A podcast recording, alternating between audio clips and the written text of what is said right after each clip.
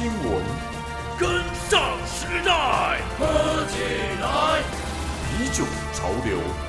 最新趋势，突破盲点，喝起来！您现在收听的是啤酒革命。欢迎各位朋友收听啤酒革命会 Beer Revolution，我是阿霞，我是安迪，大家好。嗨嗨，这个我们今天的 SP 系列啊，我们今天是要来讲一个，呃，我们最近看到的一个影片。对，说是最近看到，其实这一个影片是一个 YouTube 拍的，那他一上架，我就被一堆朋友私讯说，哎，你有看过这个吗？哎，你有看过这个吗？没错没错，而且他是非常有名的，他已经九十万订阅的。对，那这个 YouTube 是那个台湾比较有名的知识型 YouTube，叫志奇七七，大家应该都会知道他是谁。对对，没错。对，那其实我们以前也有聊过他拍的影片，因为他之前也有拍过一个影片，是叫喝啤酒要不要加冰块。哦，对对对对，他最最早以前他先出的这个啤酒，第一个啤酒的相关的影片是这个。对，那这一次其实呢，这个影片，呃，他是聊想跟大家聊说怎样的啤酒比较好喝，或者是说，呃，好喝啤酒的挑选指南的这个概念。对，没错。那这个他们做影片的时候，就是他们的整个团队有去帮他收集过很收集到了很多的资料，然后想要帮大家统整出就是跟这个挑啤酒有关的东西。对，但就是呃，因为蛮多朋友有私信我们来问说，那你们觉得呃他讲的一些看法如何呢？还是说大家我们有什么想法？那我们今天就想要跟大家来分享一下他的影片里面我们觉得值得拿出来讨论的地方。对对对，那我们就开始吧。好，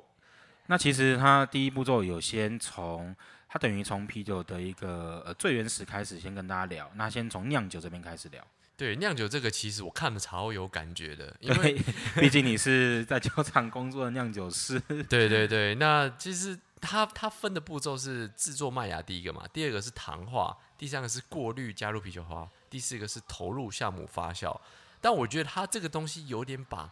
就是这种大象跟小象给混在一起了，因为毕竟就这种感觉就很像是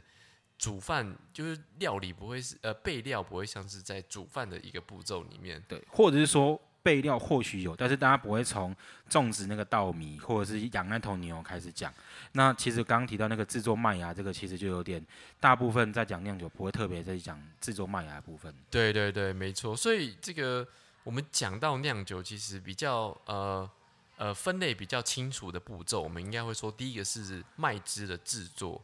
那这个东西就是包含了他刚刚讲的糖化、过滤、加入啤酒花这个部分。然后第二个是发酵，也就是他在里面讲到投入项目发酵这部分，以及第三个是后处理，后处理就包含了杀菌、过滤跟包装的部分。其实用这三个去分的话，其实是比较清楚的。对，不过这个可能也不能怪他，毕竟他们是从网络上看资料，其实他讲这些，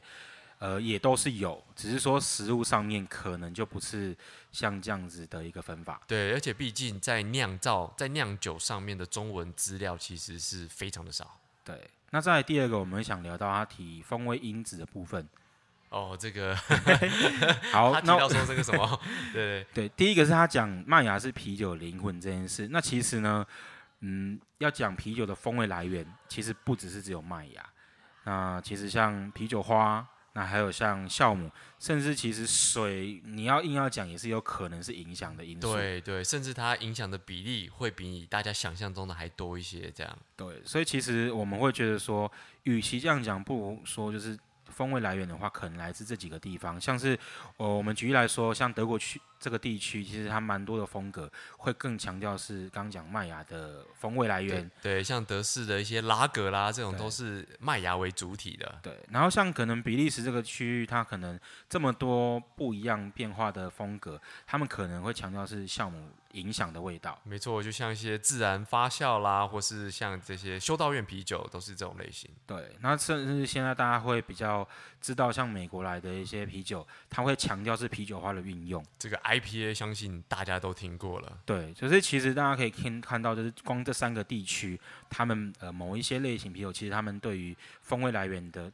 呃变化已经有点不一样。对，所以要讲说麦芽是不是啤酒灵魂呢？真的只是讲说有一些可能是，但是其实很每一个原料都是啤酒的灵魂。对，没错。那再来第二个，他有提到那个啤酒花的呃一些迷思啦。那我们觉得在 IPA 这个迷思，其实我们之前有聊过。那其实这个历史缘故，大家可以网络上找，其实我们有写过相关的文章。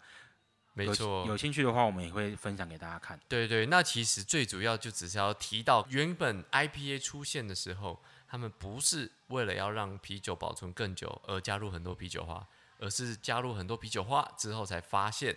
啤酒保存的时间可以比较长一点。对，甚至到现代，其实嗯、呃你说 IPA 加啤酒花是不是为了这一个因素呢？其实也不是，其实更多的话，像我们刚刚提到美国这个区域，它加啤酒花更多是增添不一样的香气，这个才是更主要的作用。的确，的确，而且这个志奇他在影片当中也提到说，啤酒花可以防腐，那其实更精确的用词应该是抗菌，而不是防腐。对，其实呃风味的变化这件事情呢，我觉得是呃很值得讨论的啦。那其实不是像刚刚提的防腐那么的单一。对对对，这防腐讲的有点太笼统了。没错，那再的话是聊到啤酒分类的部分。那其实可能大家都有听过，就是有一些资讯会讲说，啤酒大部分可以分成拉格类型跟艾尔类型。那这个部分的话，呃，我们会觉得说，里面提到一些的做法，或者说它的特色，其实没有那么的，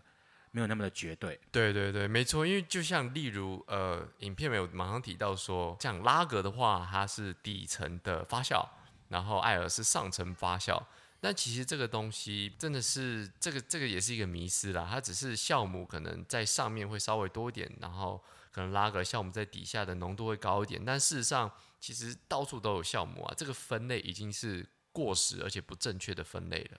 对，然后另外是提到说，哦，艾尔的品质比较不好控制啊，或者甚至保存比较短啊。其实啤酒强调新鲜的味道，其实艾尔跟拉格大部分来说就是要新鲜喝的，所以保存都一样，其实没有说哪一个比较短，哪个比较长。对对对，绝对没有分说什么哦，因为它是拉格啦，比较清爽，所以清爽它就可以放比较久，然后艾尔味道比较多，所以它品质就保存就比较短。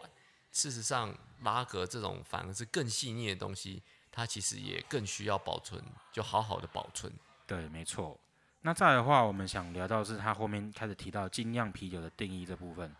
那他有提到说，觉得精酿啤酒是强调制作工艺的啤酒，然后有些独特想法、啊，产量通常不高啊，等等的。那其实我们觉得，与其说独特想法，不如说精酿啤酒是比较呈现酿酒师个性的一个想法，它是比较呈现个人特质的一个类型的品牌。对对对，它其实不是你讲说要，嗯、就它不是为了特别而特别的，它其实就是依照这个酿酒师本身的想法，已经想要表达的理念去做出来的啤酒。对，那另外还有提到，相对于就是像商业啤酒，它的保存比较长啊，等等的，这其实我们觉得也是个迷思。对啊，对啊，其实就跟刚刚讲到的那个艾尔拉格商业啤酒，然后精酿啤酒，其实全部都一样，全部的啤酒都一样。我们忠实的这个啤酒革命会的这个听众们应该都知道，我们一直在强调这些事情，就是啤酒要冰，啤酒保存要好，然后越新鲜喝其实是越好的。对，只是可能大家常常看到就是市售的商业啤酒，它有常常放在常温架上，会觉得说，哎，好像很耐放。但其实如果大家认真的比较，就知道说，如果刚装罐、装装瓶，然后有新鲜放在冰箱保存，跟你放这种常温架上几几瓶开来喝，其实有些味道落差真的就蛮大的。的确，的确，其实像可能有些人他有去参加过、参观过台啤的酒厂，那他可能当下会有一些就是新鲜的台啤。那其实大家其实应该会多少有些经验吧，就是在那边喝到觉得哎、很不一样，很好喝。那其实这个多少有时候是跟新鲜度有关的。没错，就是跟大家像台啤三十八天，为什么大家要求？其实大家就知道是有差的啊，对啊，不然你们干嘛一直强调说十八十八天，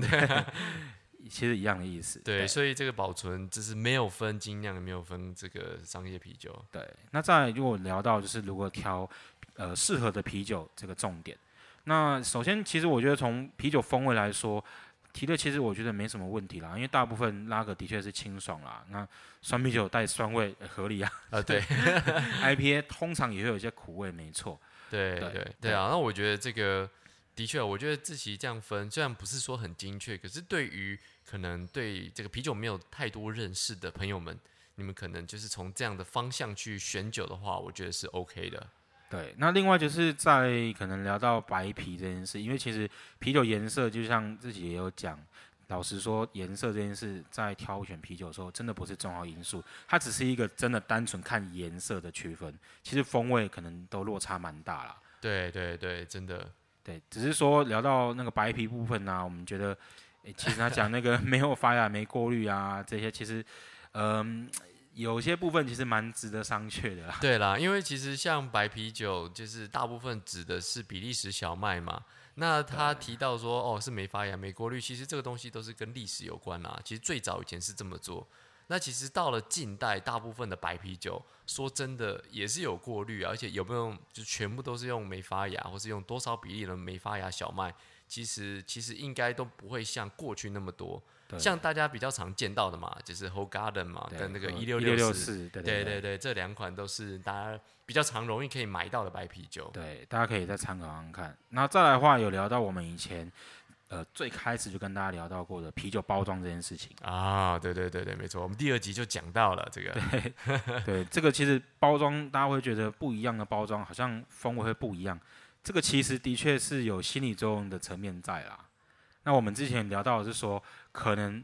如果大家拿到的状况，也有可能是因为已经保存的状况不一样啊，或甚至呃装罐装瓶的时间也不一样啊，所以你才会觉得说，哎、好像喝起来真的有嗯就有不一样的地方。那这也是刚刚后面他有在继续聊到说，就是生啤酒这件事情。其实呃，生啤酒这件事我们也是在第一集就聊过嘛。对对对对，没有错。呃，生啤酒的话，其实呢就比较不会说是像他讲的，因为它在里面一直持续发酵啊，或真的是就变质比较快啊，然后保存一定比较短，而且一定比较新鲜。其实我们之前聊到的是说，哎，其实你装填时间差不多的时候，那可能它可能后面影响的是一些接触表面积的问题啊，甚至是各店家在呃提供这些品相的时候，它的其他的部分有没有做到位，它其实影响因素也蛮多的。对对对，而且这个生啤酒它没有杀菌，它其实会让这个啤酒品质变质的原因，并不是说酵母持续发酵，而是其他的菌种，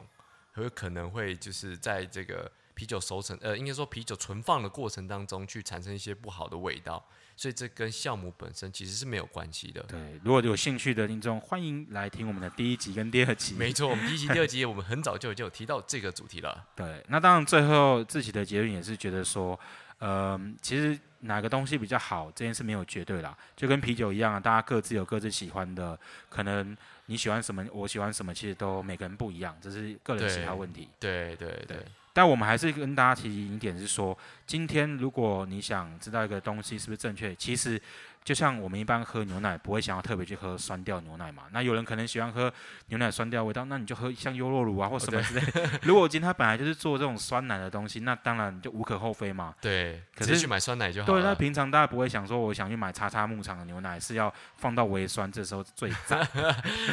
可能你觉得 OK 啦，可是我觉得大家也是要先了解它的酒厂最开始想要推出的目的是什么。对对对，所以这我们一直在强调这个原因，就是希望大家可以先喝到这个啤酒它最好的状态。你先去了解说这个啤酒它原本是怎么样的风味。那如果你喝过了，你真的比较喜欢那个存放比较差的，那当然这就是个人个的人选择，就跟我们之前有聊过加冰块这件事一样。没错，如果你喝过原本啤酒的味道，然后你也喝了加冰块的，你最后觉得说，其实，在某些场合你喜欢喝加冰块的，那也是个人选择啊。没错没错，这就无可厚非啦。的确是这样，没错。对，那其实今呃这期其实聊的其实差不多就是我们刚刚讲的一些内容。那我们想要再延伸跟大家聊，就是说，呃，为什么他做了那么多的，他的团队做了那么多的功课，或他们很多的引用来源，可是我们还是觉得有些部分会那么的不完全。对，甚至有一些东西其实根本是错的。对，那其实我们其实网络上找资料，其实就可以发现，呃，在华文的世界里面，啤酒的资料其实，嗯、我觉得算是参差不齐啦。嗯哼哼哼，对，而且大家有时候光看，其实你根本不知道到底它的资料的正确度，因为其实大家没有看过，可能在其他最原始的资料，可能是都是一些英文资料啊之类的。那加上说，在华文世界的呃啤酒文化没有像欧美来的那么的深远，所以大家会觉得说，哎，那其实我们看到这些东西就是这样子啊，那为什么不是嘞？其实这也是跟资讯来源有关。对，而且其实更重要一点是，可能大家在看到这个资效的资讯来源的时候，有些甚至它是从新闻网来，或是这种杂志的这种。他们不知道从哪里截来的文章，这种其实是更危险的。对，那这也是我们觉得为什么像自习机器这么大的一个知识型 YouTube 的团队，也可能没有办法正确的辨识这些嗯知识的正确度。的确，的确，对他们的团队其实说真的已经蛮厉害的。他们还甚至有些部分，我觉得他们能收集到这个程度，我觉得还蛮不错的。对，但就是我们以我们的立场会希望说，呃，在华文世界，大家对啤酒的。观念或概念可以更健康或更正确，这是我们在做这个 p a c k a g e 里面最呃最原始的初衷。没错没错，所以如果你对啤酒想要认识更多的 正确资讯的话，欢迎从我们的第一集开始听。对，没错。那我们今天就聊到这边喽。更多深入内容，请搜寻 IG 皮革会。如果喜欢我们的节目，欢迎到我们下方连接处赞助支持我们，这也是我们继续做出好节目的动力哦。我是安迪，我是阿霞，下次再见喽，拜拜，拜拜。革命尚